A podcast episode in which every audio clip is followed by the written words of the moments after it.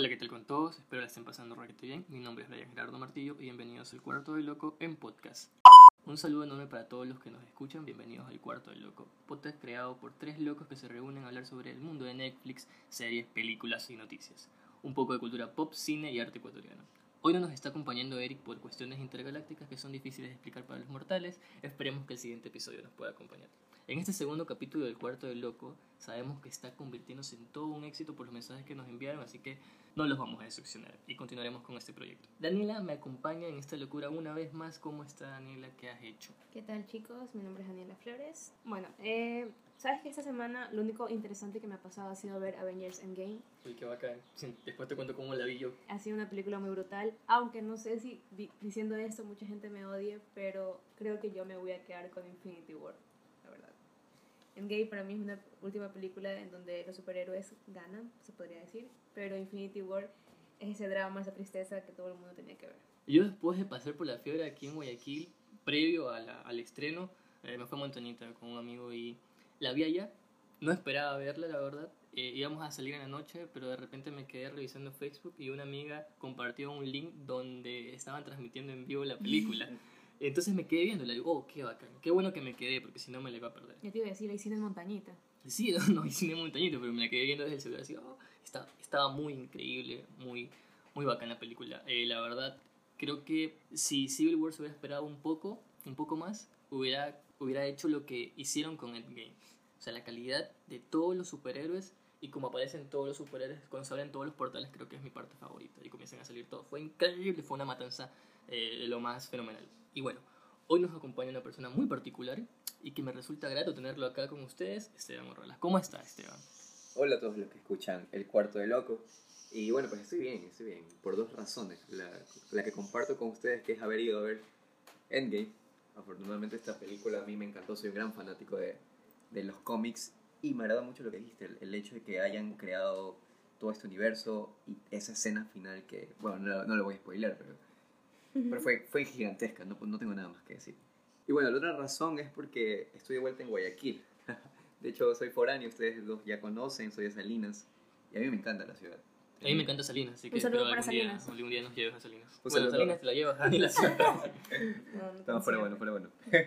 No, pero sí, en serio. eh, un saludo para los de Salinas si nos escuchan de allá. Y eso, me encanta mucho la ciudad. Sorprendentemente me, llevo, me enseño mucho más aquí, en la selva de concreto, que allá en la playa. Estoy bien y estoy encantado de estar aquí en el Cuarto de Loco. En el momento en el que escuché de tu proyecto, dije, no, tengo que estar en cualquier situación, de cualquier tema, hablando como desquiciado, como, como pudiste expresarlo y como pudiera expresarlo en el capítulo anterior. Así que estoy más que ansioso por empezar este podcast. claro, el cuarto de loco. Bueno, ¿y a qué te dedicas, Esteban? Bueno, eh, soy estudiante de psicología, ya estoy en mis últimos semestres. O sea, otro, bacán, loco más. Otro loco más. más. Sí, otro loco más, ya casi, espero, esperemos que no sea más. Soy miembro del Club Cambio Psicosocial en, en Acción, CAPSA. ¿Qué haces en CAPSA? Bueno, hacemos varias cosas, te cuento. Este grupo de compañeros, otros psicólogos que también están a punto de graduarse, otros locos más. Eh, bueno, pues este grupo de compañeros, y me incluyo ahí, estamos tratando de incluirnos en varios aspectos de lo que se refiere a la intervención comunitaria.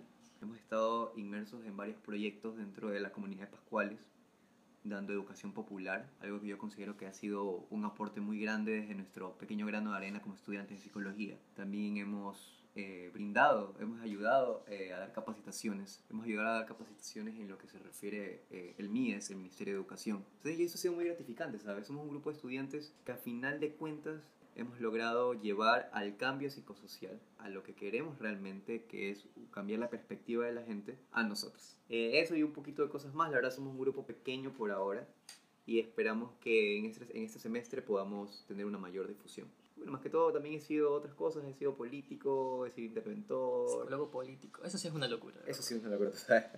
No, pero siempre psicólogo. Por, Ya. por encima de todo, siempre psicólogo. Bueno, qué bacán todo lo que tú haces en CAPSA, Esteban. Bueno, por ahora tenemos una cuenta oficial en Twitter que es arroba el cuarto de loco, en la cual hace poco tuiteamos una pregunta preguntando cuál era, una pregunta preguntando, cuál era el capítulo favorito de Love, Death and Robots y la razón. Esta serie que la mencionamos en el capítulo anterior que dijimos que se iba a tratar este capítulo Y bueno, la serie está dando mucho de qué hablar a todos los usuarios de Netflix y la razón por la cual nosotros estemos acá reunidos. A ver si filosofamos un poco sobre las teorías que nos dejan ciertos episodios, una serie, una obra de arte creada por. Tim Miller y otros. Y bueno, empezamos contigo, Esteban. Aportanos tu aportación sobre tu top 3 de esta magnífica serie, que es difícil, es difícil Es muy saber. complicado. Yo también entré Sí. en conflictos por tratar de encontrar a las tres mejores. Ajá. Yo también todavía no sé, no sé cuál de las tres, porque decidí las tres mejores, pero ahora luego tenemos que decidir cuál de las Y yo tres. solo puedo pensar que dijiste acuérdanos en tus aportaciones. Sí, chuta. Y cuál de estas tres va a quedar con vida. Entonces empieza Esteban. Bueno, pues mi tercer episodio favorito es Ice Age. Bueno, pues esta, ¿cómo podría llamarla? Este mini episodio de alguna serie cualquiera interpretada por Topper Grace, quien ustedes eh, pueden conocer por Eric Foreman de That 70 Show y por Ramona Flowers, que actualmente la conocemos por Ten Cloverfield Lane, pero algunos de nosotros ya la conocemos por la queridísima y la hermosa la única y diferente Ramona Flowers. Pero bueno, eh, una pareja se muda a su nuevo departamento y encuentra la refrigeradora del antiguo inquilino. Entonces al abrirla se dan cuenta que tienen una civilización desarrollándose dentro de ella. La pareja pasa todo el episodio viendo a, a la civilización a través de la revolución industrial, la actualidad, una prominente guerra nuclear y el renacimiento en la era tecnológica, terminando a la final en un viaje interestelar, abandonando la nevera en, quién sabe, no sé, en busca de otros electrodomésticos por conquistar. Pero no, como dije, básicamente es eso, ¿no? O sea, son ocho minutos, ocho minutos de un corto eh, muy vivo, muy, muy vistoso a nivel, si nos enfocamos un poco en la nevera. O sea, tienen una civilización dentro de, de su refrigeradora y ellos están tan impactados que deciden ir a pedir pizza. Como verla ahí como un documental que tú ves en Netflix comiendo pizza, quedándote viendo la televisión. Así estaban ellos, Exacto. pegados. Así es lo que es una metáfora de lo que nosotros hacemos todos los días mientras vemos Netflix y comemos pizza. Exacto, yo me pongo a Otros pensar. comen pollo. Yo me pongo a pensar, ¿en qué punto de la historia se pueden encontrar ellos para que no les asombre ver a una civilización dentro de, De de, de su refrigeradora? Exacto. O sea, la humanidad hasta ese punto, ¿qué debió haber visto? O sea, debieron haber visto de todo, de todo, la evolu- evolución eh, mediática, evolución de eh, eventos históricos, y eso lo toman como que simplemente hayan encontrado un par de, de hielos que aún se pueden consumir dentro de la nevera. Lo que ven es el antes, el ahora y el después. Porque obviamente estaban paralizados, perplejos por lo que estaba sucediendo, que ellos ya habían visto con su civilización toda esta serie de transformaciones. Luego llega el punto donde están ellos ahí, su presente, lo ven reflejado en la refrigeradora y deciden quedándose, quedarse ahí. Y después llega el, el posmoderno, el cyberpunk, cuando ven toda esta guerra armamentista entre guerras nucleares y luego otra vez se levantan y... Y ni la ven, porque la- ni la ven por respeto. Ujú. Entonces lo que, lo, lo que yo me pongo a preguntar es que, ¿qué pasa con esa civilización? O sea, al final desapareció, pero ¿qué pasa si ellos creían que estaban en su, en su mundo, ellos estaban viviendo eso, lo que es la, este, las guerras y todo, pero ¿qué pasó al final? ¿Se desaparecieron? ¿Qué es? ¿Qué es eso en sí? ¿Qué es? ¿Qué fueron? ¿Fue algún evento paranormal, tal vez? No lo sabemos. Y mucho más no sabemos qué pasa después, o, o- o bueno, O se fueron y se fueron a otro refrigerador, Exacto. una cocina, no sé, una olla. fue- fueron a vivir el calentamiento global en el horno. Ujú, Claro. Lo más interesante que ocurre en esta serie es que me di cuenta que uno de los constructores de este pequeño mundo se dieron cuenta que los estaban observando y ellos continuaban con su vida.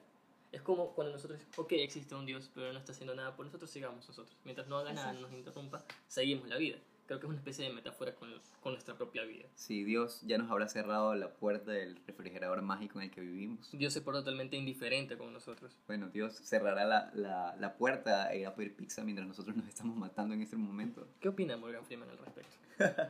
Oye, Pedro, tráeme la pizza y para seguir viendo esas manos. Así es. Pero bueno, básicamente eso son 8 minutos de una genialidad increíble. Me encantó que en 15, hasta 15 episodios atrás vimos una variedad increíble de animación. Ya hemos estado hablando un poco con Brian y con Daniela de, de lo fantástico que es la cantidad de animación y la variedad que existe, pero Tim Miller fue muy inteligente, creo que fue un paso muy inteligente de decir, ok, si voy a hacerlo suficientemente variado, tiene que haber por lo menos una situación con actores. Y yo me Con pongo- humanos. Con humanos, exacto. sea, ya hemos humanizado las máquinas, ya hemos humanizado hasta este, hasta este punto los animales, los robots. Ahora, ¿por qué, no, por qué no deshumanizamos a los humanos? Porque aquí fue esto, o sea, de- se portaron indiferentes. Pero aún así me parece genial. Claro, porque ni siquiera hubo asombro, ni siquiera lo llamaron a la policía, ni siquiera se quedaron viendo. Y al Ujú. siguiente día hicieron lo mismo. Pero bueno, ese fue mi, mi tercer episodio, por Y decirlo que fue un gran episodio. Fue un gran episodio. Fue como un break mental a todo lo que habíamos visto hasta ese momento. A mí, el segundo episodio que más me encantó fue Buena Casa. ¿ok? No sé si recordarán este episodio tipo cyberpunk de eh, también parecido a un anime. Es, la historia es un poco más compleja que la anterior. Inclusive es un poco más larga. Creo que recuerdo serán unos 17 minutos. O el hijo de un cazador de espíritus, en lo que parece ser la China feudal, crea un vínculo especial con una Huli Ying, que es un espíritu que aparentemente encanta a los hombres para que estos se sometan a sus deseos y a todo lo que ella quiera. Juli Jin, yo pensé que era una especie de, de, de zorra, porque tiene la forma de una zorra, pero luego se transforma en un humano y qué carajo, ¿qué es eso? Es un ser mitológico. Un ser mitológico de la China. Dato interesante, lo es. De hecho, está escrito en la, chi- que en la China feudal este espíritu de una mujer que se transformaba en un zorro era real y hasta podía tener siete colas. Bueno, no nos vayamos mucho a la mitología china, vámonos, sigamos con el episodio. Bueno, pasan los años y el hijo de este cazador termina siendo ingeniero en la creciente ciudad de Hong Kong. Vemos cómo a la final él termina convirtiéndose en alguien que adora las máquinas. Ve cómo ve y respira vapor. Empieza a encantarse un poco de cómo estas máquinas funcionan. Y aún se puede ver la relación que tiene con esta Jin, que cada vez, ella cuenta que cada vez eh, la magia está desapareciendo y se tiene que quedar solo en su forma humana, impidiendo así que ella pueda cazar tranquilamente. Ok, y para este punto de la, de, la, de la trama, algo no sé si ustedes lo notaron, pero cuando llega la Hong Kong de esa actualidad, hay un cambio tan genial como lo fue el de Avatar, la leyenda de Korra. Me gusta más Han. A mí también creo que a todo el mundo le gusta mucho Pero más sí, Aang. entiendo la, la, la comparación que haces, porque en Cora eh, el- todo el mundo del avatar cambia. Se, es como que hubiera hecho la revolución industrial en este, en este mundo. Como que si una revolución industrial hubiese aparecido con los elementos. Y acá, acá, aparece, acá aparece lo mismo. Vemos seres antropomorfos, seres zoomorfos que sirven para, para la conveniencia de los ingleses, para llevarlos como taxis, para la empresa, para la industria. Y hay algo muy hermoso que me encantó, que eh, los detalles de estas máquinas.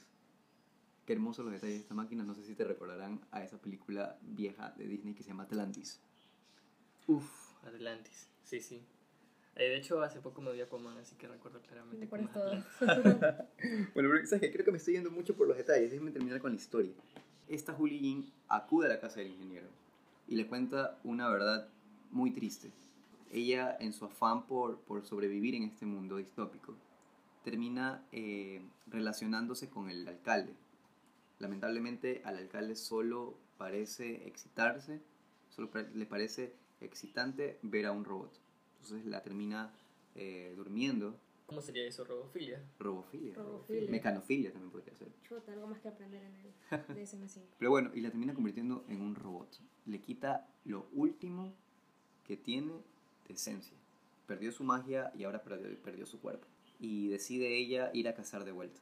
Así que le pide ayuda a su gran amigo para que la convierta de nuevo en un zorro mecánico. Y así termina el episodio. Termina ella saltando por, por todos los edificios de la Hong Kong, eh, Hong Kong con un estilo cyberpunk y se ve se la ve muy decidida a ir a volver lo que a ir a, volver a hacer lo que hacía antes que era cazar hombres y el episodio simplemente termina así En busca de venganza. claro sí Daniel Perdón, eh, lo que yo me pongo a pensar es que, ¿por qué llegó hasta la ciudad?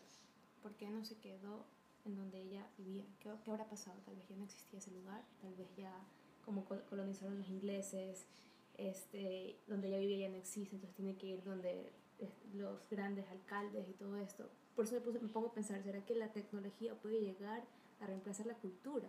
Ok, cómo la tecnología ingresó tanto en la cultura y se aferró y creó un vínculo casi inquebrantable Exacto. Yo creo que ella lo buscó.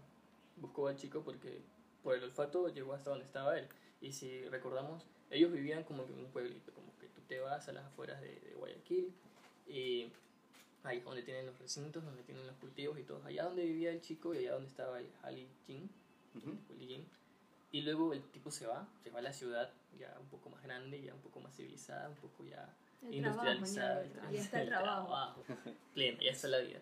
Y entonces ella también, en vista de que todo, todo alrededor estaba civiliz- civilizándose, e- ella decide también ir a la ciudad y le pasan esta serie de cosas.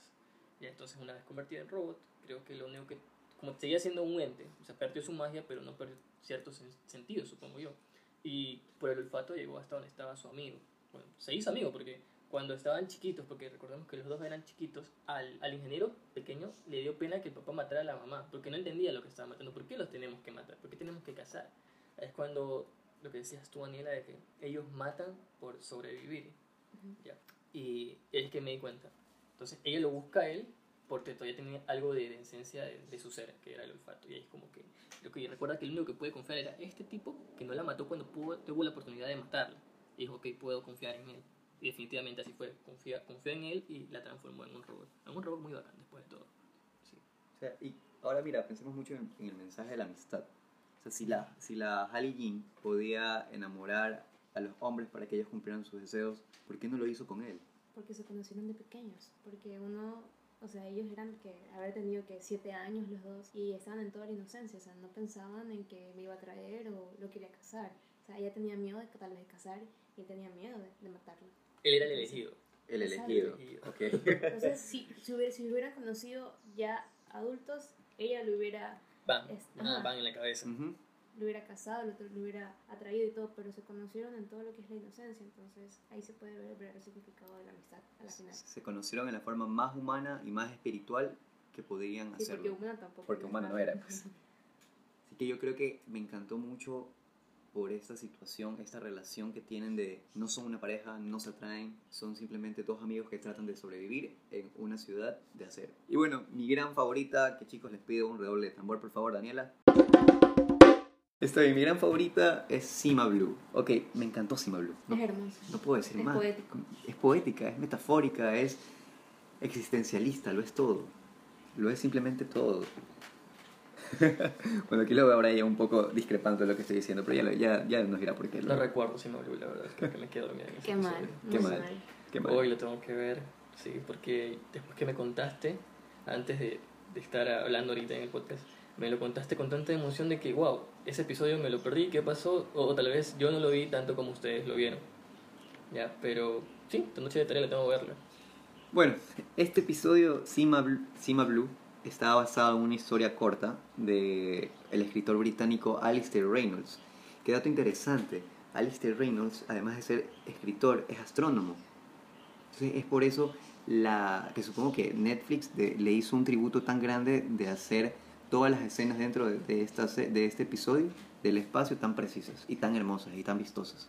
Pero bueno, ya voy a llegar a eso. Eh, Sima es un artista que cansado de hacer retratos, se cansado de- del arte convencional, decide saltar, decide ir más allá y decide ir en búsqueda de la felicidad. Entonces, bueno, decide embarcarse en una serie de ideas intrépidas que cautivan a todo el mundo. Pero no satisfecho con esto, decide ir más allá de las estrellas, siempre dejando en sus pinturas una representativa figura con color Sima Blue. Pero bueno, lo vemos hacer locuras a niveles astronómicos. Lo vemos pintando atrás de la luna, pintando completamente a Júpiter de Sima Blue y mucho más, mucho más yéndose al cinturón de asteroides y pintándolo también. Pero su amor, y voy a poner amor entre comillas, por el arte va más allá, va mucho más allá y termina convirtiéndose en una especie de cyborg para así por fin conectarse con el universo. Pisar lava, pisar magma ardiente, ir a los confines más fríos del- de, la galaxia. Pero bueno, luego de 100 años de pasar por, en la clandestinidad, de pasar oculto, decide invitar a una reportera para contarle su última obra. Pero esta última obra parece retroceder a las hazañas ya hechas. Esta obra es simplemente una piscina en medio de gradas gigantescas. Uno se pregunta, ¿no? ¿Qué, qué tiene esa piscina? O sea, Sí, no es o una sea- pintura, es una piscina. Yo también me pregunté lo mismo, o sea, vimos tantas pinturas increíbles, tantas hazañas, y su última obra es una piscina. O sea, pero bueno, eh, es aquí donde descubrimos el secreto más grande. Daniela, no sé si concuerdas conmigo de que ese secreto fue... Sí, la verdad, Tremendo. yo pensé que... Bueno, ya di el secreto antes de que pueda decir algo. Sí, sí. Bueno, Sima nunca fue un humano. Sima fue un pequeño robot construido por una ingeniera con el único objetivo de limpiar los azulejos de las piscinas. Estos azulejos eran nada más y nada menos que de color Sima Blue. O sea, ya vamos encontrando un poco de sentido a lo que, a lo que está a punto de pasar. Bueno, esta ingeniera con el tiempo lo fue mejorando. Le fue dando partes robóticas para que pudiera ya identificar la mejor forma de limpiar la cocina, luego para que limpie el patio, para hacer muchas más hazañas. Pero esta ingeniera muere y Sima pasa de dueño en dueño y cada uno de estos nuevos dueños termina dándole una parte mecánica y haciéndolo un poco más humano hasta convertirlo en lo que es ahora. Entonces aquí ocurre algo maravilloso y en el discurso de Sima que habla de que pasó tantos años buscando el sentido de su existencia, el sentido de ser, el sentido de, saber y de conocer por qué cada vez le dieron partes más humanas y a la final se da cuenta que en su búsqueda de la verdad lo único que necesita es volver a lo que más le gustaba y es lo que ocurre en su última obra.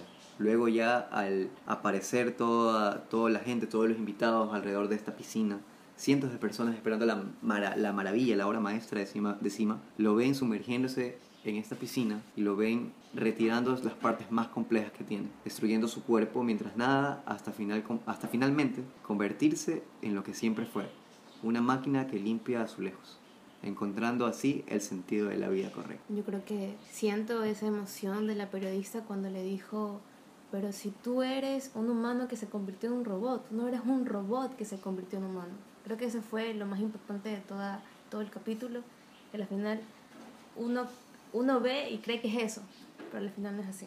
Exacto, no todo es lo que parece. Grande Tim Miller y Love and Robots por hacer varios episodios y dejarnos con esta incógnita de que nada es lo que parece. Entonces, a mí la carga emocional y el mensaje tan profundo que da este episodio en 17 en 17 minutos me parece que es algo que todos deberíamos plantearnos en nuestra vida algún día. O sea, es esto de que en la búsqueda del sentido a lo que hacemos, a lo que queremos hacer, queremos ser algún ingeniero, queremos ser psicólogo, queremos ser astrónomo, queremos ser presidente de la república, no lo sé. No, no, no sean presidentes, por favor, nada de política.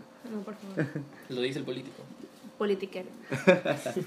Bueno, no me, voy- no me puedo defender con eso. En toda esta búsqueda incesante de satisfacción, de encontrar la satisfacción pura, a veces puede ser contraproducente. La búsqueda de felicidad te puede traer todo lo contrario. A la final, esta búsqueda incesante solo nos puede traer incertidumbre. Esta ansiedad, e- este no sé qué, este no sé hasta cuándo seguiré, este no sé hasta cuándo podré encontrar tranquilidad pura. Es entonces en donde debemos parar y volver a nuestro estado natural, donde nos sentimos más cómodos, más felices. Me agrada mucho esto, me agrada mucho el mensaje que deja Sima Blue, que es que encontrar la verdad de la pureza siempre está en nosotros. Y al final de cuentas, no tenemos que viajar a otra galaxia para encontrar quiénes somos, sino tenemos que hacer todo lo contrario, viajar al mismísimo centro de nuestro ser. ¿Qué opinas, Brian? Yo opino que esta noche tengo que verme Cima, Cima Blue. Sí o sí. Porque la verdad me, me gusta cómo lo estás contando. Y yo juro que me vi todos los capítulos. Pero Cima Blue se me está pasando por alto. No recuerdo cómo fue Cima Blue. No así puedo que creer que eso. esta Sí, en serio. tengo que verme Cima Blue. Me siento Es- decepcionado. Y, y, se, y se dice que es uno de los mejores capítulos, porque tú buscas y dicen, ¿por qué Cima Blue es uno de los mejores capítulos de Robots? ¿Sí? Así que queda tarea, queda de tarea para ti, de tarea, sí. Eh, y otra cosa, tú me habías hablado y me ibas a hablar sobre eh, la productora. De Ah, ese claro. pequeño detalle, súper detalle importantísimo que Sí. a mí me pareció, wow, en serio, esa, de esa productora salió y salieron tantas cosas más allá de Cima Blue. Sí, bueno, la productora es una productora canadiense llamada Passion Pictures Animation. No sé si le suena, supongo que no. A mí tampoco me sonaba cuando, No, cuando la la leí por primera vez. Esta, esta productora, esta, esta animadora, ha estado a cargo de varios proyectos con temáticas diferentes. Bueno, la mayor parte de estos proyectos han sido animaciones para niños. Tienen una animación de un orangután que es para concientizar a la, a la población de esta gran especie, que fue auspiciada por Greenpeace. Eh, bueno, pues además, algo, algo interesante que... Greenpeace, para los que no sepan quién es Greenpeace, Greenpeace es una organización, su objetivo es el cambio ambiental. Bueno, no lo pudiste decir de mejor manera. La forma más simplificada, porque ¿qué es Greenpeace? Bla, bla, bla. No, no, ellos se encargan en buscar el cambio ambiental. Y otras cosas más, pero enfocan en eso, en el cambio ambiental. Yo recuerdo cuando me hice ciudadano de, de Greenpeace, eh, ya por el 2015, eh, donde tenías que eh, enviar un, un, un pa- un- un correo y bueno, también depositar 200 dólares que nunca hice para tener tu, tu ciudadanía. Que ellos, si, no, si mal no recuerdo, bueno, cuando yo me hice ciudadano fue eh, por proteger los glaciares en el sur de Chile. ¿Ya? Ya, sí, ellos estaban protegiendo estos glaciares en el sur de Chile y para eso querían hacer una, un país de glaciar. Pero para hacerlo país glaciar necesitaba gente. Y para necesitar gente, bueno, necesitaba, no sé, documentos. Entonces yo envié mi documento y cons- constato como ciudadano de, de estos glaciares. Sin embargo, para tener mi pasaporte necesito depositar 200 dólares, cosa que no he hecho en la actualidad porque todavía no tengo los 200 dólares. Y todavía no planeo viajar hasta allá, aparte porque soy muy friolento. Pero Entonces, Esto es Greenpeace. entonces eres un ciudadano ilegal. Sí, soy un ciudadano Ok. ilegal. Me pueden deportar en cualquier momento. de. Eh, además de este, este corto para Greenpeace, hicieron un pequeño comercial de lotería italiana, de lotería Justinos. Y mira, qué interesante es que esta casa productora tenga este comercial y que este comercial sea uno de los más galardonados en la historia de los comerciales. O también lo tengo que ver. Sí, o sea, ¿alguno de ustedes había escuchado que gal- galardonaban comerciales? Un comercial. Ajá. ¿Y que debe durar que 26 segundos, 30 segundos. Estoy casi seguro de que de 30 no pasa. Pero solo imagina, imagina la calidad que debe ser que ganó un, un galardón en Cannes. Tengo que verlo, lamentablemente Tenemos no tuve la oportunidad de verlo, apenas lo, lo encuentre lo voy a compartir en todas las redes sociales. sí. Todos necesitamos ver este comercial. Pero bueno, y finalmente esta casa de animación hizo el video de una de las bandas que nosotros ya conocemos y nos ha acompañado desde la infancia, que es de Gorilas. Estuvo a cargo de la producción del video de Saturn's Barnes. Uf, qué gran video. Qué gran video. Y que también lo voy a compartir justo ahora. Y qué gran canción. y qué gran canción. Sí, el, video, el- el video es- una locura completa. Entran a la casa, la banda entra a, la- a una casa embrujada y luego ya no están en la casa embrujada, están en el espacio, los fantasmas son fuera de este mundo. Ni siquiera son como lo imaginamos, uno parece una lombriz. A final de cuentas, ¿por qué creo que este es un episodio, bueno, para mí el mejor episodio de toda la serie? Por la carga emocional, como hablé anteriormente, es algo que yo lo vi en la noche y dije, no, este tiene que ser el último episodio que vea. Lloraste. No, no lloré, tranquila, no es Endgame. bueno, no es Infinity War. Pero me dejó un mensaje que cuando hablo de este episodio me siento autorrealizado, porque vuelvo a recordar el mensaje que me dejó. Y, y siento que en esta época de, de películas maravillosas, de, de tramas muy complejas, hay una pequeñ- un pequeño episodio de una serie de Netflix de no más de 20 minutos que te puede dejar un mensaje que, que te va a servir para toda la vida. Y me voy mucho más a lo filosófico. Así que si estás triste, anda a Lofted and Robot y mírate Sino Blue. Mírate si me habló, exacto. Bacán, no soy el único que tiene tarea. Pero bueno, ahí están mi top 3. Ahora, ¿a quién vamos a escuchar? Daniela. Daniela, ¿nos puedes compartir tu Claro, top 3? thank you, sí, yo para compartirles mis top 3. Bueno, empezamos primero con el episodio Lucky 13, Uf. protagonizado por la mismísima Samira Willey. Si no la conocen, ella actuó en Orange is the New Black como Pusey. Pusey. Exacto. No como la pronunciaban varias personas. ¿no? Pusey. Pusey. Pusey. Ya. Bueno, lo que me gusta de esta historia es que no trata ni del por qué, ni qué es lo que pasa, ni siquiera es una historia acerca de la tripulación, ni de las misiones, sino una historia de una aviadora y su nave 13 de la suerte. Vamos a decirlo en español porque si no se me sale el inglés trucho. Bueno, la historia comienza con una novata que se puede decir que le dan lo que nadie desea, la peor nave. ¿Por qué la peor? Pues porque en sus últimos viajes pierde toda su tripulación. Hay heridas graves, muertes, etc. Por eso ningún piloto quiere volar a la Lucky 13. Colby es esta novata. Solo cree que es una nave y nada más. Pero luego de la primera misión, que salió muy exitosa, ella dice, me equivoqué contigo. Desde ahí, siempre, Lucky 13 era la única nave que quedaba al final de las misiones, creando al final un vínculo entre ella y 13 de la suerte. Ya eh, terminando un poco el capítulo, en, en una de sus últimas misiones, regresando al cuartel, los atacan y eso hace que la nave se estrelle.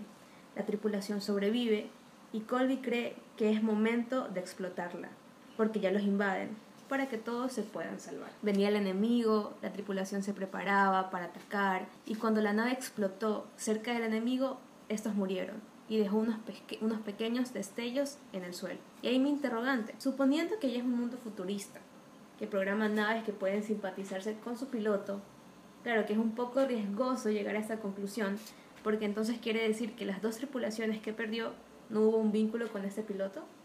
O sea que la Loki 13 es una homicida. Se puede decir que sí, la verdad, ahora eh, en un mundo futurista ellos pueden tener hasta un voto y pueden decir, no me... ¿Qué parece? Nada es lo que parece. Exacto, Gracias, Tim entonces- Miller. Entonces eso es lo que me pongo a pensar, a la final ella tenía, a ver, tiene que haber un vínculo para que ella pueda manejar esta nave. ¿Y qué son estos destellos en el suelo? Estos destellos lindos, todos brillantes, ¿qué son? A la final es como un agradecimiento que ella le dice gracias por manejarme una vez más, por confiar en mí. Yo, yo quiero añadir Claro. un poco más de eso. Eh, Yo creo que el agradecimiento también fue porque por, por decirle gracias por ver lo que otros no pudieron ver en mí. Claro, por eso dice, no hay que dejarse llevar por lo que dicen los demás. Y a la final es como un gracias por tu servicio. Entonces, lo que me gusta mucho de este capítulo es que muestra el verdadero significado de la pertenencia. Porque cuando se habla de la pertenencia se habla del cuidado que ella le daba. Que todo el mundo, hasta venía el general y le decía, pero bueno, como hemos visto que usted ha sido una buena aviadora, le vamos a dar una nave la mejor. Y ella dice, no, yo quiero seguir con mi nave, con mi chatarra, le decía, porque otros, otros le decían la chatarra. Y se unían en las batallas y a la final había ese sentido de pertenencia que ella siempre creía que iban a llegar bien a la final. Entonces, creo que es un capítulo muy bonito, un capítulo en donde Samira Willy se explayó en su papel. Obviamente es una animación, yo no sabía que era una animación porque yo trataba de ver y era una animación. Habían partes que te, no sé, algo que te, que en esta, ¿cómo podríamos llamarla, Brian? Su entrega, una entrega de, sí, de, la, de la serie. No, no, este, esta animación que tenían, porque todos sabemos que era, eran actores, Ajá. pero aún así tenían como un estilo como que pastel en el cuerpo. como, como juegos virtuales. Como un juego ajá, virtual, un juego de una realidad. realidad virtual. Entonces, esto, o sea, esa puedo decir que este es mi tercer capítulo favorito. Y ya luego, volviendo, eh, hablando, de, hablando de Love, Death and Robot, voy a hablarles acerca de mi segundo capítulo favorito. Que ya lo habló, bueno, ya lo habló Esteban, es Sima Blue. Uf. ya lo habló Lo- ya. Lo siento, lo dices y se me ilumina el rostro, mi, mi- cuerpo y mi vida cobra sentido. Pero a Brian no se le ilumina el rostro. No, no sé. lo vi, no lo vi, lo siento muchachos, no comparto aquí, pero eh, definitivamente lo voy a ver y tal vez esté muy muy de acuerdo con ustedes. Chicos, si no tienen la oportunidad de ir a terapia, vean Cima Blue y analícenla y contrastenla con su vida. Esa es su pequeña terapia. Su pequeña terapia. Entonces yo voy a hablar ya no tanto de la historia, sino que un poco más de lo que, que me dejó a mí. Y a la final la historia de Sima nos cuenta una historia que es cómo volver al principio. Una frase muy importante que dijo él que fue, es difícil recordar lo que una vez fui. ¿Y por qué dice esto? Porque se había convertido en una máquina, a la final de una máquina pequeña a algo, no sé, demasiado genial que puede ir hasta los cosmos y todo eso. O sea, Se convirtió en un pintor. en- En exacto un pintor, o sea, que podía ser, yo que sé, tenía hasta como siete sentidos, yo que sé, pero él decía, es difícil recordar lo que una vez fue. ¿Por qué? Porque él, lo primero que, lo primero que él vio fueron las baldosas azules, Sima Blue. Ese era su mundo, esa era su verdad. No sabía nada eso más. era todo para él. Era todo para él. Esa función de limpiar las baldosas era todo para él. Claro, cuando fueron poco a poco dándoles más funciones, como que ya. Pero lo primero que vio fueron esas baldosas azules. Él decía que quería recordar el sencillo placer que es hacer una tarea bien hecha. Ujú. Con eso quiso decir que él quería volver a casa, a su primera función, a lo que era. Entonces yo creo que este capítulo nos dice que no nos preocupemos tanto por buscar respuestas, por ser perfectos, porque va a llegar un momento en donde no nos vamos a conocer, en donde hemos creado un ser lleno de ambición y para volver a ser lo que éramos, en este caso limpiar baldosas, es desmantelarnos, empezar a sacar cada cosa que no nos pertenece, que no éramos nosotros, separando cada pieza que nos hicieran creer que éramos otras personas, otro ser. Ser plenos no significa tener mucho, sino tener lo necesario. Exacto. Entonces a la final siento que Sima Blue es un personaje exagerado, pero termina siendo algo tan simple, hermósico, hermósico. Hermósico, wow. Lo siento chicos, Tenemos una nueva esto- palabra. esto es un es algo mío, yo soy muy disléxica, así ¿Sabes que que yo, yo propongo hacer Un sig- diccionario, un sí, diccionario un de diccionario de palabras de Daniela. Me gustaría que, que El lo día de anotes. hoy, el día de hoy Ajá. presentamos Hermósico. hermósico y Daniela, ¿qué significaría para ti hermósico? Hermoso y armónico. Sí, la Suena verdad sí, así. her- ¿Sí? hermoso y poético iba a decir, pero ay chicos, no puedo con esta dislexia, lo siento. Bueno, a la final quiero volver a decirles que Sima Blue es un personaje exagerado, pero termina siendo algo tan simple, hermoso Bien. y poético. Y eso puedo- es lo que puedo decir de Sima Blue. Me encantó, me encantó. Me encantó como él quería, él quería volver a sus inicios y no, lo, sa- no estaba tan consciente. O sea, solo mira como un pequeño cuadro dentro de, de la, primera pintura de color Cima Blue se convirtió en Júpiter. O sea, su inconsciente lo estaba llamando a que vuelva a eso. Y solo él podía entenderlo, Ajá. porque la gente lo veía cómo se desmantelaba en la piscina y todo el mundo era como, ¿qué está pasando? ¿Por qué hace eso? Pero para él era volver a casa. Exacto. Y fue lo mejor que creo Quería- que uno tiene que hacer. Quería traer la casa a su realidad cuando simplemente tenía que volver, volver a casa. Exacto, exacto. Y bueno, concluyendo con mis top 3, vamos a hablar del primerito, que la verdad me gustó mucho porque fue, es el capítulo 4 y fue uno de los que me impactó. Eh, a mí me encanta todo eso, que al final todo este capítulo tiene como que un final súper inesperado. Se llama Sweets, Trajes. Uf, tremendo episodio, Daniela. Qué excelente y elección. creo que me gusta mucho porque también tiene animación de Disney y me gusta Disney. Yo se la sentí hasta Fortnite, no sé. Concuerdo con eso, este se lo vi. Y bueno, este capítulo trata de una comunidad de granjeros en donde tienen unos trajes robóticos enormes, caseros, construidos por ellos mismos, para defender a su familia de unas invasiones alienígenas. Que pude, pude investigar un poco y estas invasiones son como cucarachas que se alimentan del ganado y creo yo que también de los seres humanos. En esta comunidad de granjeros existen tres personas que tienen sus trajes robóticos, obviamente hay más, pero se ve que está Hank, Mel y Jake. Cada uno tiene su familia y se ve que se abre como que un portal en donde se empiezan a salir estas cucarachas. Entonces lo que ellos hacen es poder combatir con ellas. Obviamente se aprecia en la serie que ya tiene una historia elaborada que ya no es ni siquiera el principio ni el final, es el desenlace, que no es la primera vez que pelean con estas cucarachas. Pero la parte más genial es al final, cuando se va alejando la toma y se ve que estas, se ve que estas granjas estaban dentro de un domo. Se va alejando un poco más, están en un planeta que no es la Tierra. O sea, qué chuta. Yo, yo pienso que es Saturno, pero investigando No, dicen que es un planeta. es un planeta. No dicen que más es. O sea, yo pensaba que era Saturno por el, el Ajá, tienen, tienen un anillo. Tienen un Ajá. anillo alrededor del planeta, un anillo de asteroides. Pero al final, investigando, dicen es un planeta y ya. Entonces, aquí me llega tantas interrogantes porque ellos tampoco se mostraban indiferentes a lo que pasaba, porque ya tenían un robot, ya sabían lo que iba a pasar, ya tenían un lugar donde esconderse, en donde esconder a toda la comunidad de granjeros. Y, y se veía como si fueran las afueras, se veía como si fuera las afueras de unos pueblos de Estados Unidos y que, y que no estaban en un fucking planeta. Entonces, aquí mis interrogantes, que tal vez no sé si ustedes me las puedan responder, pero ¿Qué pasó con la Tierra? ¿Los domos es la nueva forma de vivir para, los- para el ser humano? ¿Por qué granjeros? ¿No podían haber construido una ciudad normal? ¿Qué pasa con los demás domos? ¿También les los atacan las cucarachas alienígenas? ¿O tal vez en los otros domos hay ingenieros? ¿O en los otros domos hay cocineros? Se puede concluir que el capítulo nos muestra que la lucha del ser humano es eterna. ¿Y cuál es esa eternidad? Pues el de sobrevivir. Tal vez en la Tierra ya no existió más, hubo una bomba y ya todo se desmanteló y tuvieron que ir a otro planeta. Pero tienen que seguir sobreviviendo por esas cucarachas. Tal vez vimos, tal vez vimos la, la historia de unos foráneos intergalácticos. También. Quién sabe que alguno de los domos existen ciudades súper eh, gigantescas. Pero, bueno, respondiendo a tu pregunta. Yo opino Bueno. que hiciste demasiadas preguntas. Sí, ahora vamos con la A ver, vamos Vamos una, Vamos vamos vez. ya. Ok, está bien. Lo siento, es que me explayo mucho. ¿Qué pasó con la Tierra? Ella se comenzó a contaminar. eh, como estos son granjeros, Ujú. cogieron semillas y se fueron, se fueron, ¿la escuchan? se fueron a buscar otros planetas para sobrevivir. Yo, Oh, sorpresa, cayeron en este planeta y después descubrieron que habían cucarachas intergalácticas Ujú. y decidieron construir domos para poder sobrevivir. que es lo mismo, o sea, de la destrucción del planeta Tierra se dieron cuenta que el futuro para la supervivencia es algo tan básico y tan primitivo como la agricultura. Exacto. Sea, y que no necesitan de nada más. Esto va de la mano con otra pregunta, que bueno, los domos es la nueva forma de vivir para el ser humano. Lo veo algo así, tal vez en la Tierra eh, está existiendo un problema muy grave y ya están ya diciendo, los domos, a, yo que sé, a 10 mil dólares en tal planeta, El así lote, que así. consiga, consiga su lote, venga, Uy, venga. está más barato que comprarse una casa aquí en la Tierra. No sé la verdad cuánto costará, pero por eso me pongo a preguntar, porque no solo había un domo en ese planeta, habían muchos Varios. más, pero justo en ese domo estaban atacando a los cucarachas. Era como que el planeta más habitable. Exacto, entonces los domos es la nueva forma de vivir para el ser humano. Ni siquiera, hay otra pregunta. ¿Por qué eligieron el planeta?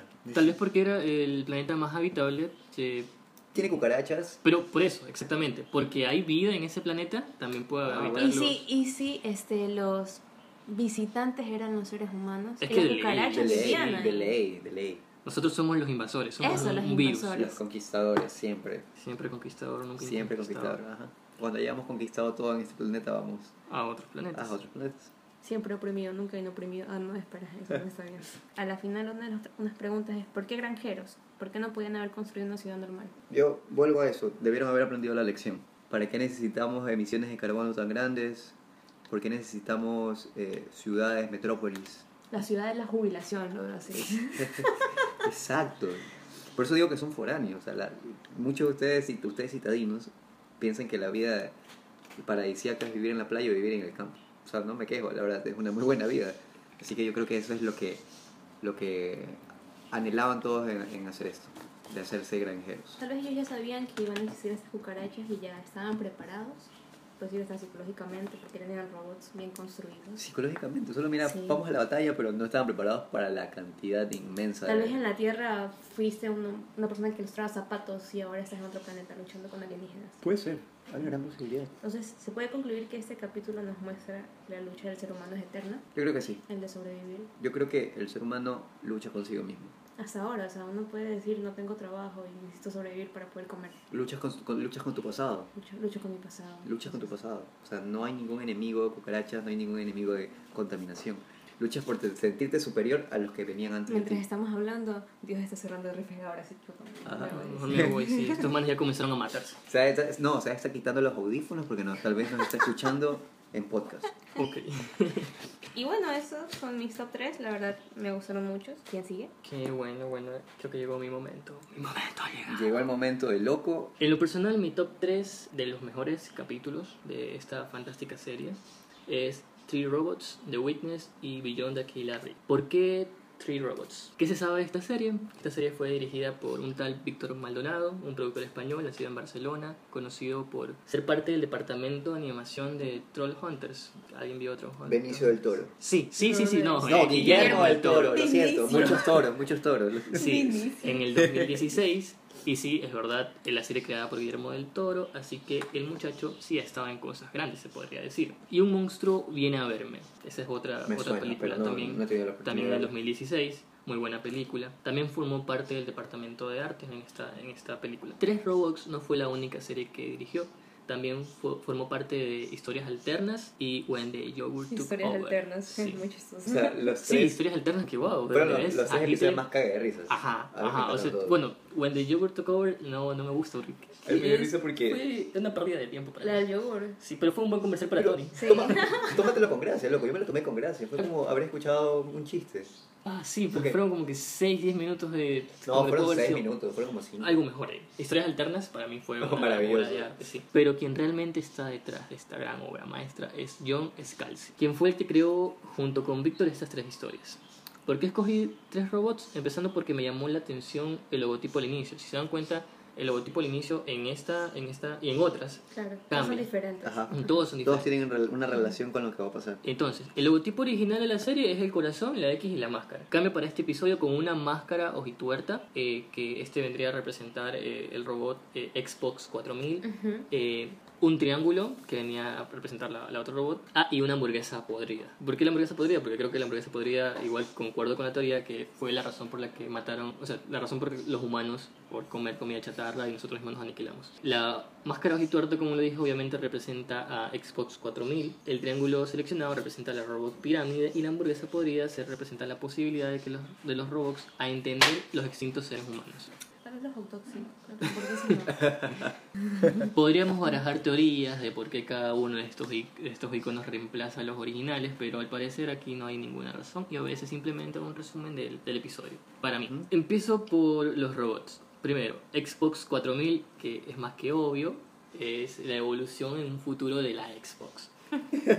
Ya, Y que de hecho en el, en el capítulo lo menciona. Qué tremendo chiste, loco, pero. Sí, porque el otro robot eh, le muestra que, ve, aquí está tu ancestro. Sí, ahí Y- muestra un Y Xbox. se coge el, el, El ojo. El ojo. Ajá. Ahora resulta muy interesante que un robot antropomórfico sea descendiente de un Xbox. Es que en un futuro los juegos virtuales incluyen meterse dentro de un robot, al igual que en el episodio número uno. ¿Recuerdan el episodio número uno? Que era- De- bueno, no era Claro meterse dentro de un era robot, era la Era la conciencia dentro de otro robot. Ajá. Entonces podría ser que este robot eh, sea esté manipulado por otro ser humano en algún lado. Bueno, no, obviamente los humanos están extintos. Y tal vez este robot desarrolló inteligencia artificial. Yo pienso lo mismo Sí. lo de la inte- inteligencia artificial. O sea, pongámonos a, a pensar que tal vez los desarrolladores de juegos pensaron un poco más y dijeron que vamos a darle inteligencia artificial a esta consola de videojuegos para que esta inteligencia busque la co- complacer de mejor manera al, al, al ser humano. O sea, esto de que le dieron la inteligencia su- suficiente para que este Xbox busque la manera de darle la satisfacción necesaria. Y creo que es por eso que este, la personalidad de Xbox 4000, ¿verdad? Ujú. Xbox 4000 es un poco antipática, porque es como que ya lo ha visto todo Ujú. y termina siendo lo que, lo que sucede con el ser humano, ¿no? Con, no se complace con nada. Sí, me parece, me parece igual. El KBSR mismo dice que desciende de los monitores de bebé. Eh, ¿Recuerdan el- este robot que era el chiquito, con cabecita Ya. cuadrada? Sí, por supuesto. Este robot dice que era un descendiente, un sucesor de los monitores de bebé. Ahora estos monitores de bebés que tienen cámara y son como walkie-talkies que se conecten ahí. Ahora, ¿por qué tiene brazos y piernas? ¿Qué es lo más interesante de esto? ¿Será que en un futuro los monitores de bebé tienen brazos y piernas para hacer las niñeras y jueguen con los, con los chicos? Podría ser. Podría ser, pero me sorprende el hecho de que él entonces tuvo algún contacto con un niño, porque ellos van como, eh, como excursionistas viendo todo eso de que ya no hay nadie. Entonces, por eso digo, ¿él al final tuvo un contacto con un niño o simplemente fue como que de la última actualización de estos monitores y no, no pudieron más usarlos? Ver, Algo más que yo también me pongo a pensar es que tal vez como niñera, ¿no? Pero como amigo. Como, como amigo, es el Sí. amigo imaginario del robot. Súper el amigo- social eso. Sí. O sea, ponte, o sea, ponte a pensar en, en, en la misma personalidad de este robot. Es el más carismático de todos, es el más juguetón, el que quiere andar por todos lados, el que quiere correr. Y a mí me, me hace recordar mucho a, a un niño, pero tú lo escuchabas hablar y se notaba que era ya un adulto, unos cuantos, cien- 300 años ahí. A la final era una especie de amigo que comprabas en El, la el amigo tienda. robot imaginario que Un amigo que comprabas en la Sí, tienda, no había jugue- en lámpara. el juguetón de Molde del Sol del 2040 y que, te, y que lo ponías a jugar con tu, con tu hijo y este robot era hasta educativo. Ujú. Al ser un niño Tiene una pantalla, enseñar. en la pantalla se podría, no sé, pues, cualquier jueguito. Eh, bueno, pero el robot que más me llamó la atención, el robot más enigmático del grupo, es la pirámide parlante. No ¿Qué- tiene nombre, ¿verdad? Mm, No, recuerdo haber No, no, no. el nombre. Eh, ¿Qué aparato del mundo moderno ah, es antecesor de esta pirámide? ¿Quiénes creen ustedes que la antecede a la pirámide? Me suena a Siri. Me me suena definitivamente, sí, definitivamente lo googleé y pues sí, si analizamos la, robot, la voz robótica, eh, es inusual el interés de la robot por responder cualquier tipo de preguntas. Es como, es como Siri o como Alexa, como estas, estas, estas Buscadores inteligentes. Sí, estos buscadores asistentes. inteligentes. Ahora se los conoce como Ah, asistentes. perdón. son asistentes, ¿eh? Ok, inclusión, por favor. Eh, Es la asistente, es la pirámide. No es cilíndrica, o sea, como que evolucionó. Ahora ya es pirámide, ya no es un cilindro como el botoncito de Siri que sale ahí. ¿Sabes cómo lo veo? Lo veo como que si fuera, hubiera estado como que en una ascensión en donde uno entra y tiene que aplazar para ver dónde tiene que ir. No sé. También Los asistentes Atención inteligentes al cliente. a la atención al cliente del futuro. evolucionó, ya no está en los teléfonos, ahora está en cualquier lado. El mensaje que nos deja esta serie es no te dejes engañar por las apariencias. ¿Por qué? ¿Por qué lo digo? Porque los robots se dejaron engañar por los restos de la civilización humana y empiezan a dar ciertas de sus teorías descabelladas como ciertas. Ciertas de estas teorías descabelladas como, como reales. Eh, por ejemplo, que las hamburguesas los mataron. eh, y luego se dejan engañar por la ternura de los gatos. Los gatos aparecen en, en la mayoría de, de los episodios. Y resultan siendo los responsables de la extinción de los seres humanos, como el gato, el gato lo explica. Eh, los humanos se extinguieron cuando ellos decidieron experimentar con los gatos y le añadieron pulgares. Una vez que los, los humanos le añadieron los pulgares, los gatos comenzaron a abrir sus latas y ya no necesitaron a los humanos. Entonces, no sé, se los devoraron o, o no sé qué habrá pasado. Y bueno, Hay rumores que dicen que si, si tienes un gato y te mueres y nadie te encuentra, el gato te va a comer. Que- como dos o gatos. sea, entonces- suena como un cuento de Edgar Allan Poe. Sí. Sí. Oye, y algo que destacar en este episodio, me encanta y quiero hacer una mención especial a la robot de pirámide. En serio es la mejor. Sí. Solo recuerda la parte en donde están en, en este café todo destruido. Ella entra a la cocina y tiene, y tiene una especie de monólogo existencialista de que realmente los únicos culpables de, de la destrucción de la civilización del ser humano fue su estúpida arrogancia por siempre querer más. Y Sí. vemos un acercamiento muy tenso que te pone a pensar, chuta, tienes razón. Y de la nada te corta con, con otra vez la pirámide sirviéndole comida podrida a un, a un esqueleto. Sí. como que, toma campeón, perdón.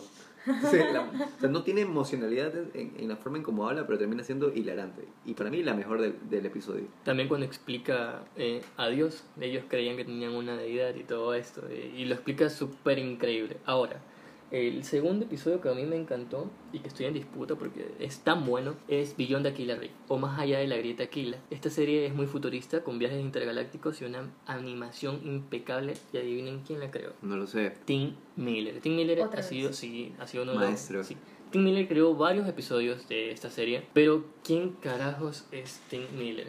Tim Miller hizo su debut con Deadpool. ¿Ya vieron Deadpool? Por supuesto Claro. que sí. Si no se vieron Deadpool, por- tienen que ir a verlo. Esa es la tarea que les dejo. Miren, son cosas tan diferentes. De, de una película eh, del cine multimillonaria a, un- a una antología. Una o sea, antología pero- de tantos minutos. Ya. Pero bueno, aún hay más. También creo The Witness, es la serie que ya mismo voy a hablarles, pero primero me voy a concentrar en Beyond the Killer Reef. Es la pesadilla de que nadie quiere formar parte, ¿ya? Porque nadie quiere estar atrapado en una paradoja. Y peor, en el espacio intergaláctico donde nadie te puede encontrar, sin rumbo Nadie te puede salvar. perdidos en el inmenso universo. Y luego que te des cuenta de que nunca estuviste perdido, sino atrapado por una especie de... ¿Cómo le ponemos? Yo le voy a poner un ente galáctico que ingresó Un ser. Sí, sí, se ingresó de, de la nada y se metió en tu conciencia y hace una especie de simulación de tu vida en el espacio. Pero, oh sorpresa, comienza, comienzas a sospechar este tipo Tom comienza a sospechar y empieza el verdadero suspense, otra versión de Perdidos en el Espacio. Pero hay mucho más de lo que parece ser una historia sencilla de supervivencia. Los guionistas consiguen recrear una ambientación opresiva y confusa en la que juegan al despiste durante un rato, mientras que la tensión crece minuto a minuto. Yo estaba demasiado, demasiado miedo, la verdad, porque no sabía qué era lo que iba, iba a pasar después. Nos llevan de la mano hacia un desenlace realmente espeluznante y tétrico. A mí, te lo dije, me da mucho miedo. Y pese a tratarse de un cierre redondo, a mí me dejó con ganas de saber un poco más allá de él. ¿Qué es lo que se desarrolla en este, en este corto, en este universo? La pregunta ¿existe la grieta de Aquila? ¿Ustedes qué opinan? Como ser inter, intergaláctico que, que absorbe la conciencia de, de las personas que pasan a través de ellas, no lo creo. Pero estoy casi seguro de que de, algún, de alguna referencia lo debieron sacar. Ah, ¿Tú qué opinas? Yo sí creo que este ente galáctico es capaz, es capaz de manipular nuestra conciencia por medio de nuestros recuerdos, atrayéndonos para alimentarnos de su energía, provocando que sea un rumbo sin fin. Bueno, googleé un poco y la grieta de Aquila sí existe. Miren ustedes, se llama la grieta o fisura de Expenser Aquila. Uh, Es una región en el espacio ampliamente conocida por su capacidad de bloquear u ocultar luz de las estrellas, maldita sea, que se, que se encuentran detrás de ellas. Razón por lo que en la Tierra muy poco se conoce lo que puede haber detrás. O El, sea, triángulo, el que- triángulo de las Bermudas. carajo, el triángulo de las Bermudas del espacio. Exacto. Sí, sí, sí. Es como que hasta ahí llegó la luz y ya no sabes lo que hay detrás. No hay luz detrás, no puedes ver nada más allá. Es como que una puerta, es como un agujero negro. El agujero negro incluso tiene luz, pero no tiene nada, o sea, ya no hay más allá de Es la como grieta. un pedazo cortado de- del, En el del universo sí, firmamento. Exacto. Eh, la grieta está más allá de unos mil años luz del planeta Tierra, por suerte. no son tan, pero, pero Sí. no, o sea, a niveles astronómicos no están lejos. Sí, pero para mí me satisface saber que no voy a vivir en mil Y que no en la esquina. Sí. Y es una zona donde se encuentra mucha actividad de formación de estrellas. Oh, O sea, mira, mira lo interesante. A mí me encanta la astronomía. Me, me pongo un poco loco con estos temas. Ahora mira lo interesante. ¿Qué, qué hay detrás de allá? ¿Qué hay allá atrás? Si hay una gran cantidad de formación de estrellas, ¿por qué no las podemos ver? No, bro, yo, a mí me da miedo ya solamente de pensar en, en esta grieta. ¿Cómo terminó el ganso azul? El ganso azul es esta nave, más allá de, sí, más allá de la grieta, de la grieta de Aquila. Bueno, pasa que los puntos de salto de la red de la burbuja local que manejan los humanos no son todos los puntos. Recordemos que eh, estos humanos de la nave iban viajando de punto en punto, ¿no? No eran todos los puntos que estaban descubiertos. El universo es infinito y sin fin, entonces cada, cada punto eran los que estaban descubiertos, pero sin embargo es como que hubo un resbalón y cayeron en esta grieta. En un punto donde era el mantenimiento y estaba fuera de la red. Entonces aquí iban a dar mantenimiento a la nave. Cualquier error en la sintaxis de entrada sumado a la desalineación de cualquiera de la nave puede activar uno de estos puntos perdidos y la nave terminaría lejos de su destino. Estos errores de sintaxis es justamente donde ya no existe la, los puntos desconocidos. Por eso es que había una programadora dentro de la nave. ¿ya? Eh, Eran Ya. dos, tres tipos y una programadora. Y la programadora estaba para solucionar estos errores de programación. Eh, en caso de que hubiera un punto que no existiera y ella tenía que ver si era un punto bueno para aterrizar o no. Eh, el punto al que llega el ganso azul es una especie de centro de escala o un hub, en el que durante su funcionamiento original muchas especies llegaban a descansar luego de viajes prolongados. Eh, al estar en el hub de mantenimiento, el, el ganso azul no tuvo un punto estable de llegada y terminó averiada, cosa que después nos enteramos que no era así. ¿Fue el ganso azul guiado hasta el hub más allá de la grieta o cayó ahí por accidente? ¿Ustedes qué opinan? ¿Qué opinan, muchachos? Porque esto aquí ya se pone muy conspiranoico.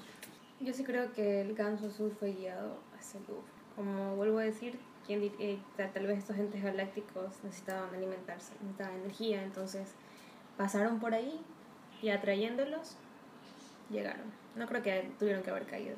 Me pongo a pensar y creo que, eh, no sé, a la final sí fue una falla. O sea, están todos dormidos y lo que cree el humano no es perfecto. O sea, solo pon- o pongámonos a pensar de que realmente con toda la tecnología que tenían no habían identificado a este ser intergaláctico gigantesco porque tú tuviste, era un planeta, había consumido naves gigantescas. Galactus. Galactus. no, pero a final de cuentas sí creo que al final puede haber sido un desperfecto en la nave que los llevó a, a, a navegar en puro del espacio hasta toparse coincidentemente con este, este ser.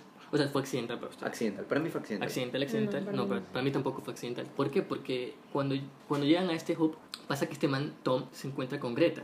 Greta Ya. era como su antiguo amante. ¿Cómo Oh, sor- oh, sorpresa, me encontré con mi antiguo amante. ¿Qué, qué carajo No. está pasando? No, estamos en, en el gal- O sea, si te encuentras en Guayaquil, Guayaquil es chiquito y ok, Ya. está bien que te encuentres a tu ex a la vuelta de la esquina. Pero estamos hablando de la, no sé. de la Claro. galaxia. Estamos hablando del universo. No te puedes encontrar así de casualidad a tu ex. Entonces yo creo que no fue accidental y que fue atraído hacia allá. Greta era la ex, ¿no? Sí. ¿Qué tal si Greta en realidad sí se estrelló en el hub y lo que sea que allá habitaba leyó su mente y quedó quedó como que El recuerdo de Tom. el recuerdo de Tom, ¿sí? Y si cuando el, gol, el ganso azul cargó sus datos a la red, eh, lo reconoció y lo guió a propósito ahí para conocerlo. O sea, ya Greta ya estaba muerta, solamente estaban los recuerdos de, de, de Greta, que absorbió esta araña intergaláctica.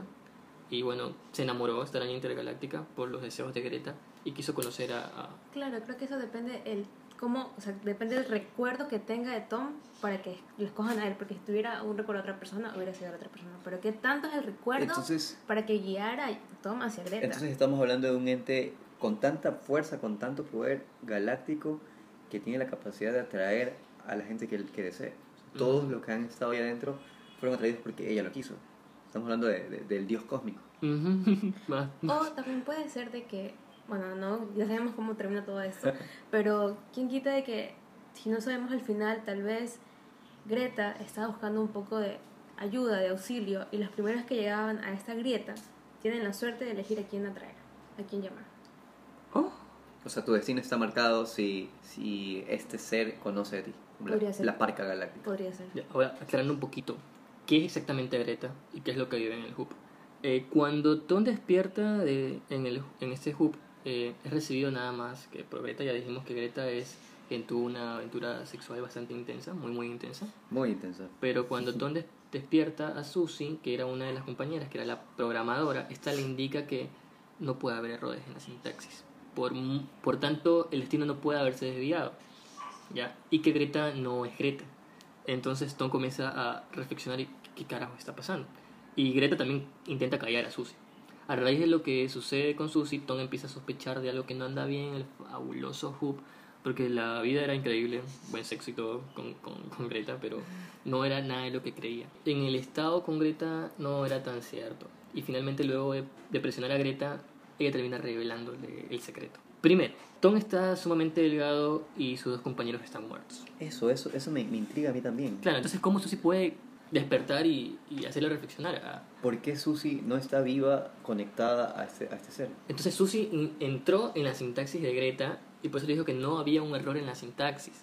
Y es por eso que ingresa en la conciencia de, de Tom y hace como que reflexionarlo, porque todos los, finales alternativos vuelve a suceder lo mismo. Y segundo, que el hub está en ruinas. Que el hub no es el lugar de mantenimiento, sino que es una especie de telaraña intergaláctica. Alucinación, se puede Sí. Y que la criatura que lo acompaña es una araña gigante que le habla con la misma voz de Greta. La araña Uy. gigante del universo, una. Lo cual significa que, en realidad, todo lo que Tom vio luego de despertar en el hub es producto de una alucinación.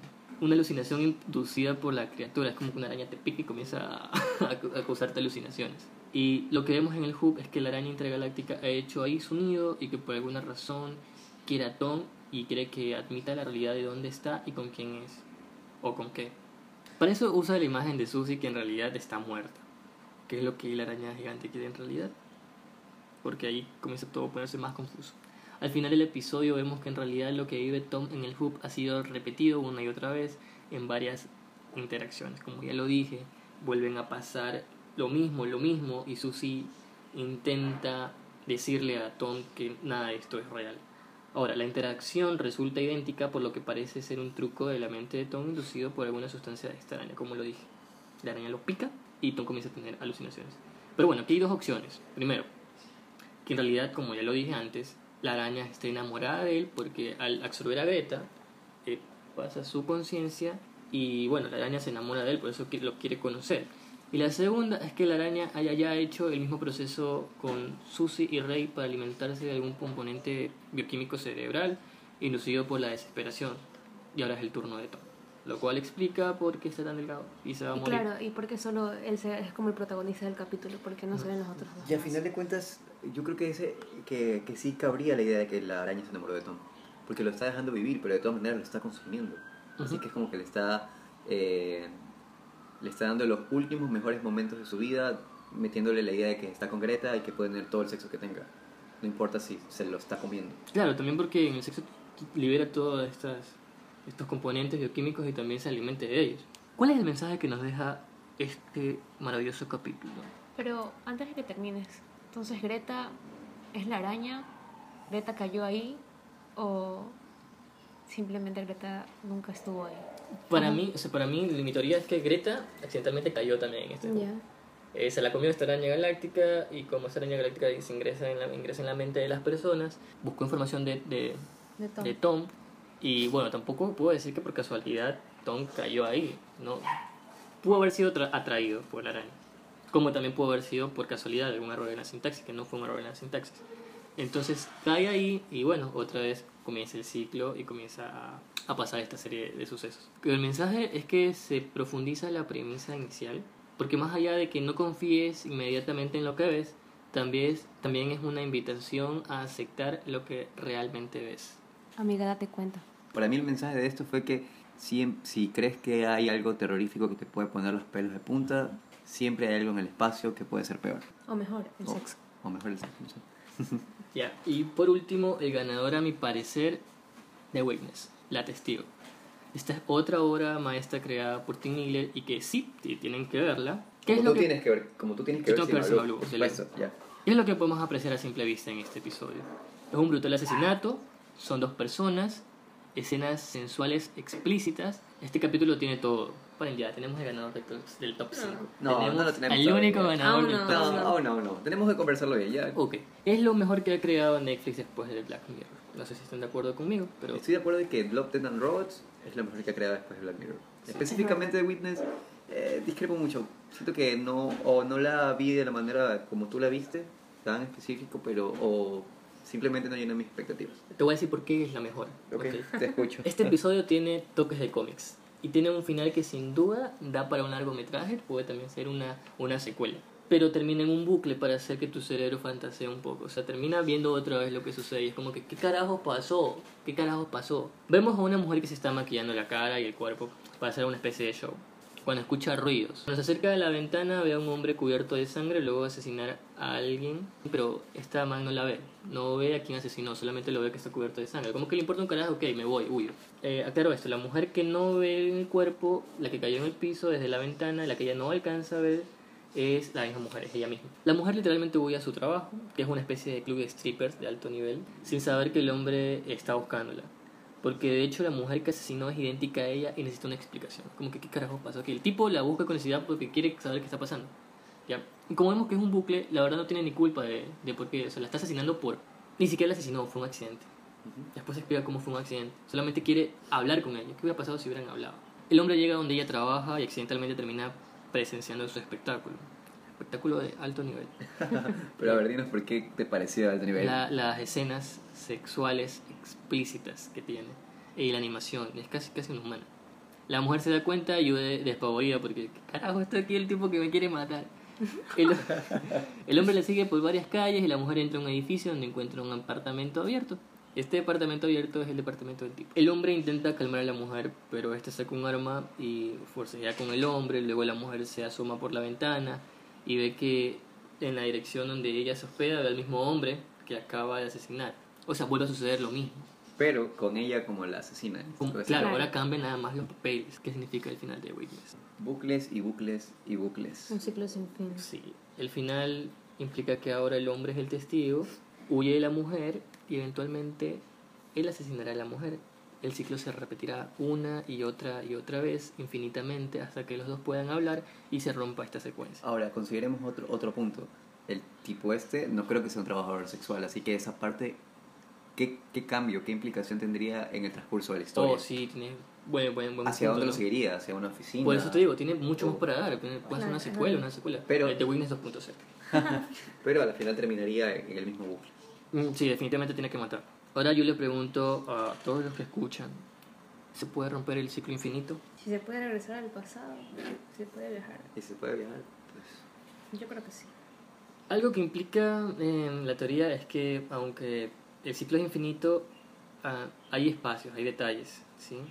Y perfeccionarían la rueda del tiempo. En ese orden de idea, el ciclo no sería infinito per se, sino que tendrían una manera de escapar de ellos. Por lo que los protagonistas de la historia, si llegan a conversar en algún momento del ciclo, eso es lo que yo quiero, que conversen. Los manes hablan, oh, se desaparecen todos.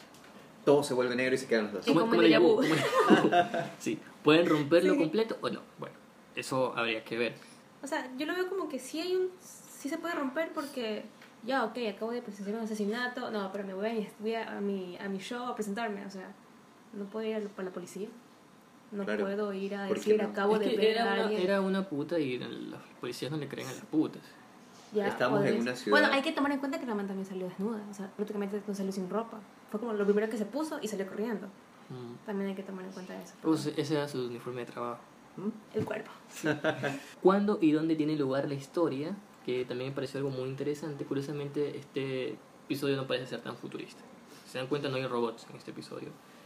Mm, todas sus características parecen ser de esta época. Los edificios y el ambiente postcontemporáneo, se podría decir. Que se siente en el ambiente de la historia no es otra cosa que la manera en que viven muchos, muchas personas en el lejano oriente. Pero hoy aclara que justamente este episodio en la autopista hay un letrero de está en letras japonesas. Parece que esto ocurre en Hong Kong. ¿Y cómo se explica de manera lógica lo que sucede en The Witness? Ahora, del asunto del tiempo cíclico y todo eso, hay otros puntos extraños en este episodio. ¿Por qué los protagonistas tienen acento estadounidense? Iba a llegar a ese mismo de punto. Hong Kong? ¿Por qué. ¿Por qué inclusive el tipo tiene facciones británicas? El tipo sí, la, la chica... La chica sí tiene facciones de que podrías decir, bueno, es asiática. Ajá, Pero el tipo, el tipo no, y aparte el otro tipo, el que parece que parece ser el proxeneta de ella, también no es que habla en japonés, ni no habla en chino, eh, habla en inglés. ¿Por qué todo se orquesta de manera exacta para que el ciclo se cumpla? Y por último, ¿qué tiene que ver la muerte, el amor y los robots con la historia? Realidad virtual. Ahí va el punto. ¿Qué tal si está en Una- un videojuego? Sí, Los juegos en línea. una de las teorías en es. El punto que aparece más evidente aquí es que lo que vemos en pantalla no es real, sino que es parte de una realidad simulada, o mejor dicho, un juego. ¿ya? La hiperrealidad en la que se enfoca la parte visual tiene como propósito confundir no solo a los espectadores, sino a los personajes. ¿Esto es real o es suficientemente real? Asimismo, el acento estadounidense indica que la mujer y el hombre podrían ser simplemente avatares de personas reales que juegan en Estados Unidos y el juego está situado en Hong O Kong. el juego en línea. ¿Qué, qué lugar que coger? Hong Kong. Así. Es como Tiene un, varios es podría ser hasta una versión de los Sims. Sí, ¿ah? Eso iba a decir. Los Sims 40, sí, perdidos en 40. Tokio. bueno, la misión del juego parece ser que se tiene que romper el ciclo. Una vez creo que rompes el ciclo o sorpresa ya acabaste la nivel. Sí. Nuevo nivel, oye, qué macabro. lo que, sí, lo, lo que, lo que ocurre aquí ahora es que lo macabro del juego es que tal vez los jugadores no sepan realmente que están jugando. Y por eso es que están desesperados. Porque si supieran que están jugando, la misión es encontrar a esta man y hablarle. Listo. Pero no saben No qué sabes está qué va a pasando. pasar. No Sí. sabes qué va a pasar luego. Como en el primer episodio se coloca la conciencia dentro de un robot, eh, se puede colocar la conciencia dentro de uno de estos juegos y producirles una especie de amnesia anterógrada para que los jugadores no recuerden que están en una simulación. Está bien dicho la amnesia anterógrada, porque esta es la que sucede cuando ya te olvidas Sí. que estoy en el juego. Justamente la parte que te olvidas que estás en el juego. Eh, esto explicaría también por qué no es tan evidente el asunto futurista. La misma historia indica que hay un avance tecnológico, una realidad virtual imposible de distinguir en el mundo real, mm, en, en las que los jugadores no saben a lo que juegan, pero al igual que cualquier otro juego actual, pueden morir y volver a la vida, como todo juego. Entonces, ¿cuál sería el mensaje de este episodio? Bueno, eh, me gustaría eh, con, con este episodio hablar un poquito acerca de, de Black Mirror. Gracias. Estaba a punto de mencionar Black Mirror y estoy desesperado. vamos a extender dos horas. Uf. Este capítulo me recuerda y es para mí es muy parecido al capítulo de, al capítulo de White Bear. Si no se lo han visto, mírenselo. En este capítulo se ve como una chica que no sabe qué está pasando está caminando y como que en un, se puede decir como en un campo en donde la- las personas empiezan a tomarle fotos, a grabarle y alguien le quiere, pues, se puede decir que alguien la está persiguiendo, que la quiere matar. Se ve que entra a una casa y se sienta y se ve que hay más gente que la está mirando y había sido que esta persona había capturado a una, bueno, había secuestrado a una niña y la había creo que quemado, la, la había quemado. Vemos que este campo era un campo de tortura para estas personas, era un nuevo campo de tortura que se estaba poniendo. Entonces me, me pongo a pensar que cuando dijiste que ahora las Spoiler conciencias... alert. Es verdad. Ok, está bien, dilo, dilo, dilo. que cuando dijiste que ahora las conciencias se pueden meter en como que animales para que luchen, también pueden ser en videojuegos. Entonces, las personas que tal vez hicieron un acto horrible, esta es su, esta- es su sentencia. La, la realidad virtual, esta es su sentencia. Seguir un ciclo sin fin, porque en el capítulo de White Bird era así.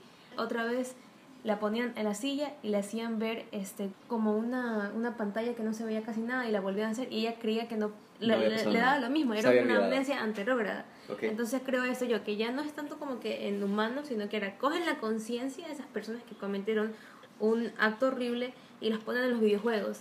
Y las personas, en este caso las personas externas, pueden jugar a esto. Esta es su sentencia. Entonces, porque si se ve en el capítulo que ellos no saben lo que está pasando. O sea, se ve la realidad, se ve el sentimiento que no saben qué es lo que está pasando. A mí lo que más me hace recordar a Black Mirror es el hecho de que Black Mirror le dio una emocionalidad y una carga a todos los juegos que juguemos a partir de ahora después de Bandersnatch. Sí. Ok, no sé, eh, hablaban, hablaban en, Ba- en Bandersnatch de libre albedrío. You vs. Wild es un asco. Oh, ter- terrible, no, ni siquiera quiero hacerlo, ¿ok? Es como que un Dora la exploradora. Pero eh, sí es bacana a veces. No tiene nada más que ver. Mí sí me gusta. Pero mira, yo, yo me voy a este punto de que, no sé si recuerdan un episodio de Black Mirror que se llama Metalhead, que es Ujú. en Sí. blanco y negro, que es Sí. una chica corre y lo está persiguiendo un Ujú. perro robótico. Ujú. Hay algo interesante que en Bandersnatch, en el evento de Bandersnatch, la, la casa de videojuegos que está, que está haciendo el juego de Bandersnatch tiene un juego que se llama, sorprendentemente, Metalhead. Y es lo mismo, un tipo que está corriendo atrás de un perro. Eh, bueno, delante de un perro, el que está huyendo un perro muy idéntico al de Metalhead. Entonces, Otro spoiler alert. spoiler alert. ¿Qué tal, que si nos, o sea, qué tal la idea de que nos estamos encontrando en este momento, en este episodio de Witness, al estamos presenciando un pequeño videojuego simple, pero lo estamos viendo con la carga emocional que ya nos dejó eh, Netflix y Black Mirror en, en todos sus eventos innovadores anteriores. Es que cuando uno ve Black Mirror uno se puede ya... Exacto, y por eso digo que me, hubiese encantado hablar de Black Mirror, uff, a full, porque Netflix ha buscado eso, o sea, Black Mirror, Black Mirror Bandersnatch y Love, Death and Robots. En Love, Death and Ro- Robots ya nosotros tenemos un bagaje de, de unos recursos de animación, de unos recursos de historias tan profundos que nos hace llegar a este tipo de conversación de, de casi ya dos horas. Que no nos hace decir, ah, solo es un tipo que mata a una chica y una chica que mata al mismo tipo. No, Sino o sea, por qué lo está sino matando. porque lo está matando, Y cuáles son las teorías que opina la gente. ¿qué es lo que está pasando? Oye, y que si realmente serían más de dos horas, pero por ustedes tenemos que hacerlo súper corto porque si no se, se aburran de nosotros. De- Nosotros, ve, tenemos otra palabra para el diccionario del Nosotros. cuarto de loco. Nosotros. Lo que yo quería decirles el mensaje es que hay que escuchar un poco más de lo que creemos de nuestros agresores y darle una oportunidad de que lo expliquen. Es lo que sucede en el bullying. El tipo que hace bullying no es el malo, sino que en su casa tiene problemas. Es verdad. Pero para llegar a eso hay que como que repetir el ciclo muchas veces. Sí, hasta por lo menos decir, oye, te pasa algo y yo te puedo escuchar. sí, Eh, eso también entra en la premisa de la serie, sobre no te dejes llevar por las apariencias. Hasta alguien que parece perfectamente capaz de matarte podría estar intentando salvarte. Otro mensaje es el que no cometas los mismos errores siempre. Intenta buscar la manera de aprender de los, de los mismos errores para seguir mejorando. Y finalmente algo muy, muy filosófico asociado al solipsismo, duda de tu realidad.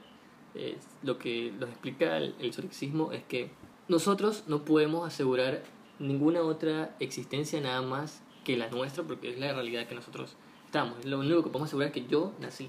Date cuenta, amiga. No, aquí aquí no aplica. Amiga, date cuenta. Aquí no creo que. Aquí podría aplicar. Podría aplicar Podría realidad simulada. Amiga, date cuenta, duda de Dema- tu realidad. Sí, demasiado Matrix. Él no te quiere. Él no Me, te me quiere. gusta.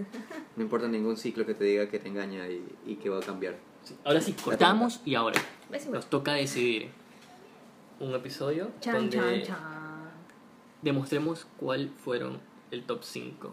Y como solo estamos los tres y ya hay un hay un, un episodio que se repite, yo creo que ustedes están de acuerdo en que se vaya en el top 5. Entonces, hay un episodio en el top 5 que es Sima Blue. Concuerdo con ustedes de que sea el episodio que vaya. Ok, vamos, a- vamos haciendo algo. Si vamos a decidir del top 5, nos vamos a terminar matando por decir cuál es el primero, cuál es el segundo, cuál es el tercero. Simplemente dejémoslo en los mejores episodios, sin distinción de orden.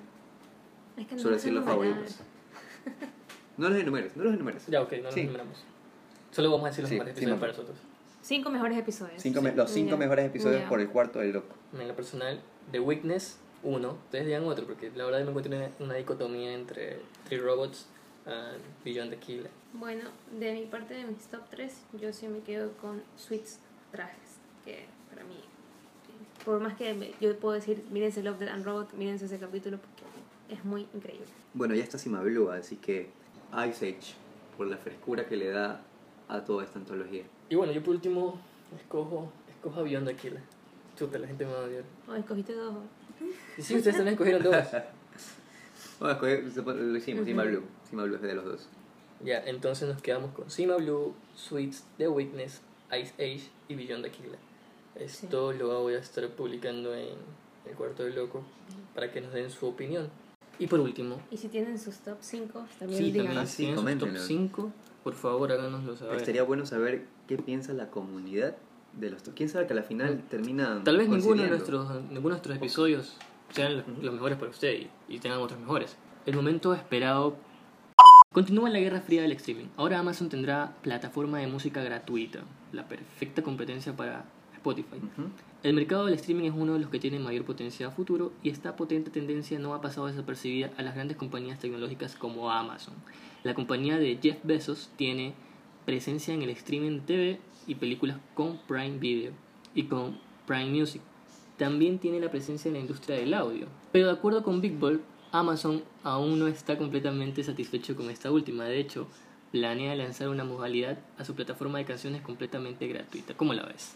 Amazon les pagaría la licencia de las pistas a través de un modelo de pagos fijos.